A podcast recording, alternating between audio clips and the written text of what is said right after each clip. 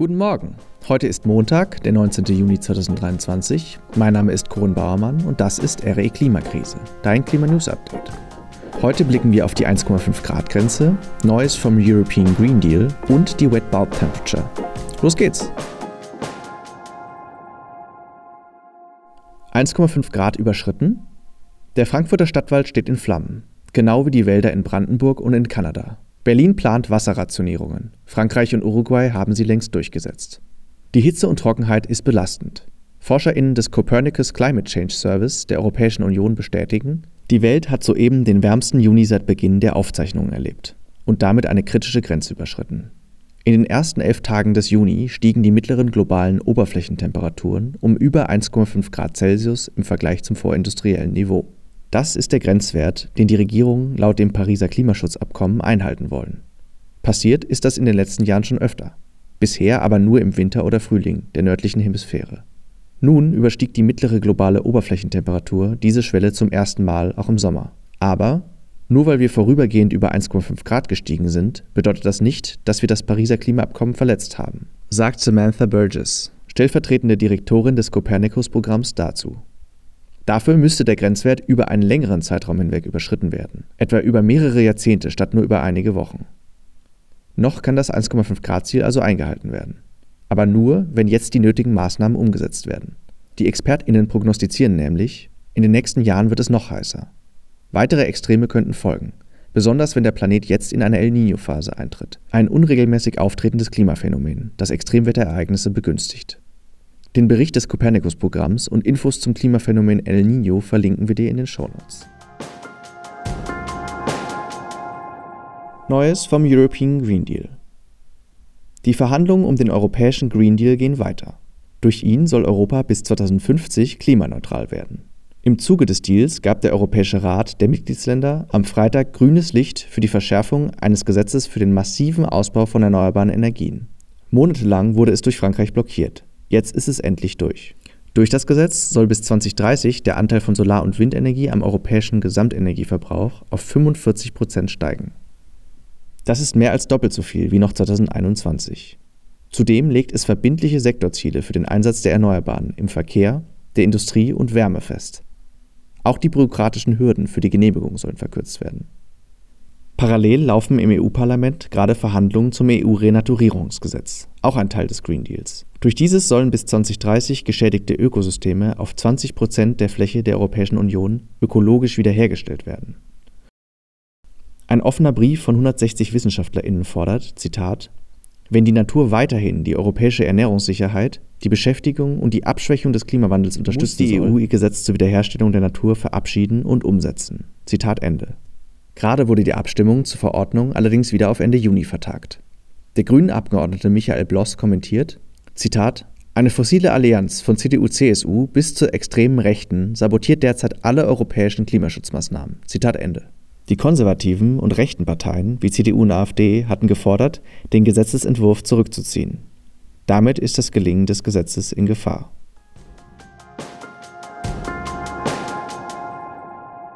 Lebensbedrohliche Hitze in Ostasien. Am vergangenen Freitag kam es in der chinesischen Hauptstadt Peking zu einem Temperaturrekord. Um 14.30 Uhr wurden in der Messstation in der südlichen Vorstadt Pekings 39,4 Grad gemessen. Damit ist der Rekord vom 13. Juni 2000 gebrochen. Dass in Ostasien gerade unerträgliche Temperaturen herrschen, haben wir bereits Anfang Juni berichtet und dabei auf die Gefahren der sogenannten Wet Bulb Temperature bzw. Kühlgrenztemperatur aufmerksam gemacht. Auf Nachfrage heute eine kurze Erklärung dazu. Damit der menschliche Körper seine Temperatur regulieren kann, schwitzt er. Durch das Verdampfen von Wasser über die Haut gibt er seine Körperwärme an die Umwelt ab. Dafür darf die Umgebung aber nicht zu heiß sein. Dabei gilt, je trockener die Umgebungsluft ist, desto mehr Feuchtigkeit kann sie aufnehmen. Schafft man es, den Wasserverlust des Schwitzens durch Trinken auszugleichen, bleibt die Körpertemperatur so konstant bei ca. 37 Grad Celsius, selbst wenn die Außentemperatur, wie beispielsweise in der Wüste, weitaus höher ist. Ist die Umgebungsluft nun feuchter, steigt die Temperatur, die verdunstendes Wasser annehmen muss, um von der Umgebungsluft aufgenommen werden zu können. Dieser Schwellwert ist die sogenannte Kühlgrenztemperatur, also die Grenze, ab der verdampfendes Wasser noch von der Luft aufgenommen werden kann. Im Englischen heißt diese Temperatur Wet Bulb Temperature, benannt nach dem Messgerät einer feuchten Kugel an einem Thermometer. Steigt die Kühlgrenztemperatur über 35 Grad Celsius, ist es für den menschlichen Körper nicht mehr möglich, die Körpertemperatur über das Schwitzen zu regulieren. Wir können keinen Wasserdampf mehr an die Umwelt abgeben und die Körpertemperatur steigt. Und das ist unmittelbar tödlich. Eine neuere Studie zeigt, dass schon ab einer Kühlgrenztemperatur von 31 Grad Celsius der menschliche Körper nach einigen Stunden überhitzt und im schlimmsten Fall daran stirbt. Das war jetzt ein schneller Ritt durch die Kühlgrenztemperatur. Wem das zu schnell ging, haben wir ein Erklärvideo von Terra X in den Shownotes verlinkt, das das Ganze etwas ausführlicher erklärt. Die Studie findet ihr dort auch. Und vielleicht versteht ihr jetzt, wieso das Narrativ, dass wir uns irgendwie schon an die Klimakrise anpassen können, oft einfach gelogen ist. Wenn es zu heiß wird, haben wir einfach keine Chance mehr. Die Meinung des Tages. In der Schweiz stimmten die Menschen gestern für ein neues Klimaschutzgesetz. Cyril Herrmann aus Zürich ist bei Klimastreik Schweiz, dem Pendant zu Fridays for Future, aktiv. Hallo, ich bin Cyril Herrmann, Klimaaktivistin aus Zürich. Ähm, gestern wurde in der Schweiz das Klimaschutzgesetz per Volksabstimmung angenommen. Um ein bisschen besser zu verstehen, was das für die Schweiz jetzt genau bedeutet, muss man vielleicht kurz erwähnen, wie das zu, zustande gekommen ist. Wie auch in Deutschland haben wir in der Schweiz 2018 mit dem Streiken begonnen Daraufhin haben dann diverse NGOs die Initiative lanciert und die nötigen 100.000 Unterschriften gesammelt. Das Parlament hat dann einen Gegenvorschlag als Kompromiss ausgearbeitet und verabschiedet, gegen den dann die SVP, das ist so ein bisschen die Schweizer Version der AfD, das Referendum ergriffen hat, weshalb alle Stimmberechtigten gestern nochmals darüber abstimmen konnten. Für uns vom Klimastreik war von Beginn aus klar, dass wir nie eine Initiative machen werden, da dieser Prozess ewig lange dauert und unheimlich viel kostet. Das wurde gestern auch nochmals deutlich, denn dieses Gesetz ist erst ein Rahmengesetz, das heißt auch nach fünf Jahren seit der Lancierung ändert sich primär mal noch nichts, bis auf dass wir jetzt das Ziel nach Netto Null 2015 50 im Gesetz haben. Bis die Politikerinnen diesen Rahmen mit wirklichen Gesetzen füllen, kann es auch gut nochmals ein paar Jahre dauern.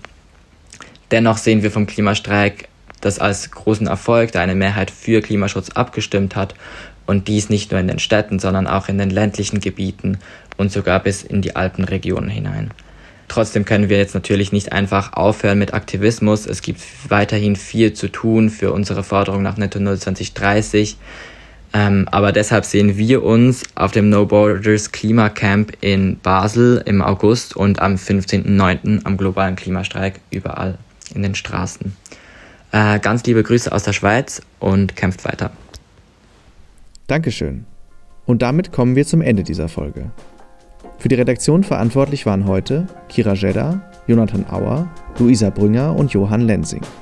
Eingesprochen habe ich, Corin Bauermann. Geschnitten hat Jonathan Auer. Die nächste Folge von RE Klimakrise gibt's am Mittwoch. Bis dahin wünschen wir dir einen guten Start in die Woche. Tschüss!